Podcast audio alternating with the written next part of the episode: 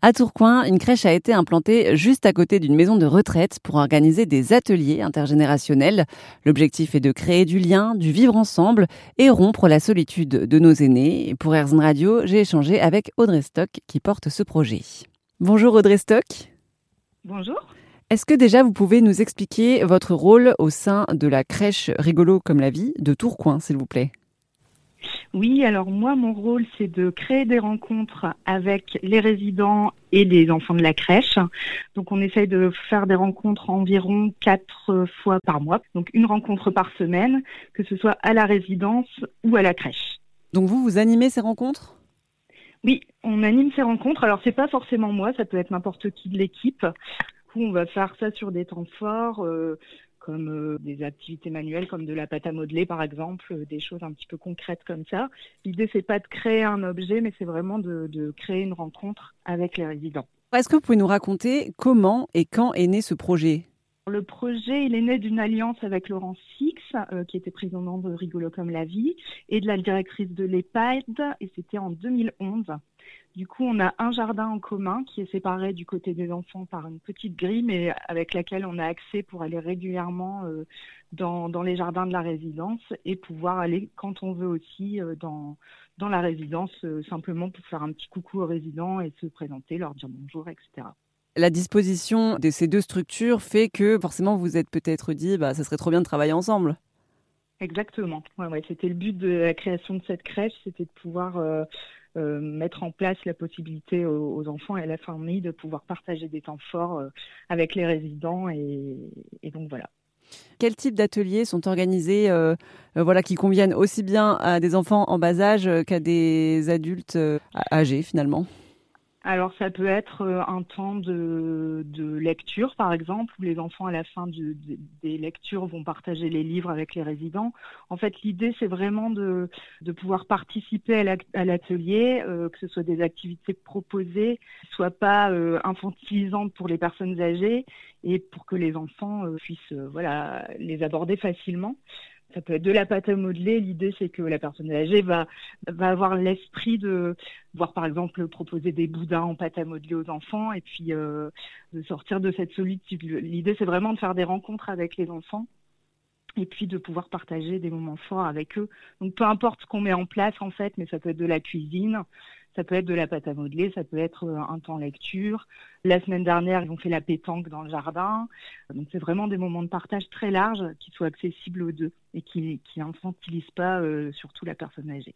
Est-ce que vous pouvez nous raconter une histoire, euh, peut-être d'un lien qui s'est noué entre un résident d'EHPAD et un enfant, en fait?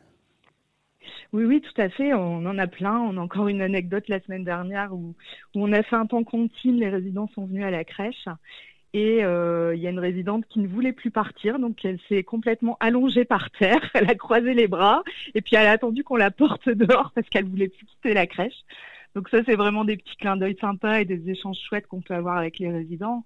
On a eu aussi le cas il y a quelques années d'une mamie qui parlait plus du tout et on a fait un échange avec eux et elle s'est mise à chanter, à reparler alors que tout le monde autour de nous, aussi bien les, animateurs de la, de la résidence que nous, on était surpris de la voir reparler.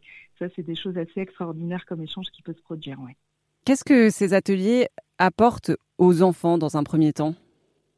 Aux enfants, ça veut vraiment être euh, des temps, euh, des temps d'échange festifs, euh, ça va être euh, un contact avec les deux générations. Du coup, ce projet va donner la possibilité à l'enfant de pouvoir partager des temps forts. En fait, c'est vraiment ça euh, le point premier, d'apprendre à découvrir des ateliers avec les, résidents qui vont être au quotidien dans le, long de leur activité avec eux. Et puis, c'est une passation de mémoire aussi pour les résidents. Et est-ce que les enfants, des fois, réclament de faire leur petit tour à l'EHPAD Oui, régulièrement. Oui, oui, régulièrement. En fait, euh, spontanément, euh, quand on leur dit, ben, aujourd'hui on a la résidence, euh, ils veulent tous y aller. Donc on essaye de prendre un enfant à la fois pour pas que ce soit toujours les mêmes, parce que en général on se déplace avec une pro pour quatre enfants. Et donc on, on fait une petite liste pour que ce soit régulièrement des enfants différents qui puissent aller se rendre à la résidence et avoir des échanges avec eux mais régulièrement, ils, ont vraiment, ils font vraiment cette demande de pouvoir, euh, de pouvoir y aller. Ils sont toujours euh, complètement très, très, très enthousiastes, en tout cas. Est-ce que vous avez d'autres anecdotes sur euh, d'autres liens entre des résidents et des enfants?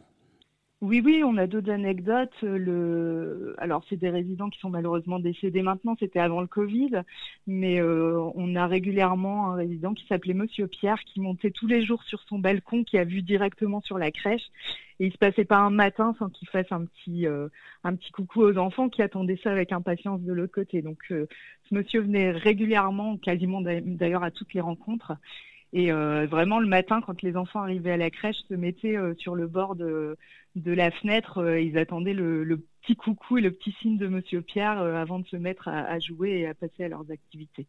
Est-ce que c'est bien le retour de ces ateliers parce que le Covid avait un peu stoppé les choses? Tout à fait. Le Covid, il a stoppé même complètement les choses. On a tout arrêté. Entre le temps de cet arrêt, on a eu beaucoup d'enfants qui sont partis à l'école et malheureusement beaucoup de résidents qui sont décédés. Donc on a tout recréé, remis en place réellement là au mois de septembre où on a recréé des rencontres, etc. Mais du coup c'est des nouveaux enfants et c'est pour la plupart des nouveaux résidents.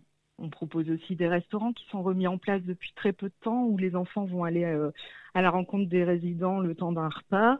Donc là, il se passe des échanges sympas aussi parce qu'ils se retrouvent à, à, manger des choses qu'ils n'ont pas forcément le droit de manger à la crèche. Donc c'est la petite, euh, c'est le petit repas de fête mais il y a aussi des super moments euh, pendant, ces, pendant ces repas. Donc ça, ça va être mis en place une fois par mois, par exemple. Hmm. Et alors, vous faites donc partie du réseau de crèches Rigolo comme la vie. Quelles sont les particularités de ces crèches? Euh, On a chacun des crèches avec des projets plus ou moins différents. Euh, il y a des crèches qui sont spécialisées pour les porteurs de handicap. Nous, on est vraiment plus dans, dans le projet intergénérationnel, mais chaque crèche quasiment a son propre projet. Vu que vous, votre crèche, finalement, euh, la spécialité, c'est l'intergénérationnel, est-ce que vous avez une formation spécifique pour euh, apprendre à, occuper à la fois des enfants et quelque part des personnes âgées? Non, non, j'ai pas de formation spécifique. Euh, en fait, ça s'est fait un peu sur le tas. on m'a des anciennes collègues qui sont qui ont quitté le réseau s'occuper de ça avant, donc j'ai repris le relais. En fait, on essaye de voir une fois par trimestre les animateurs de la résidence pour poser des, rencontres. Et puis, si on voit que c'est pas adapté ce jour-là aux, enfants ou aux résidents, on va changer à la dernière minute, on va proposer autre chose. C'était Audrey Stock qui travaille à la crèche Rigolo comme la vie de Tourcoing, une crèche qui favorise donc le lien entre les enfants en bas âge et les résidents d'EHPAD.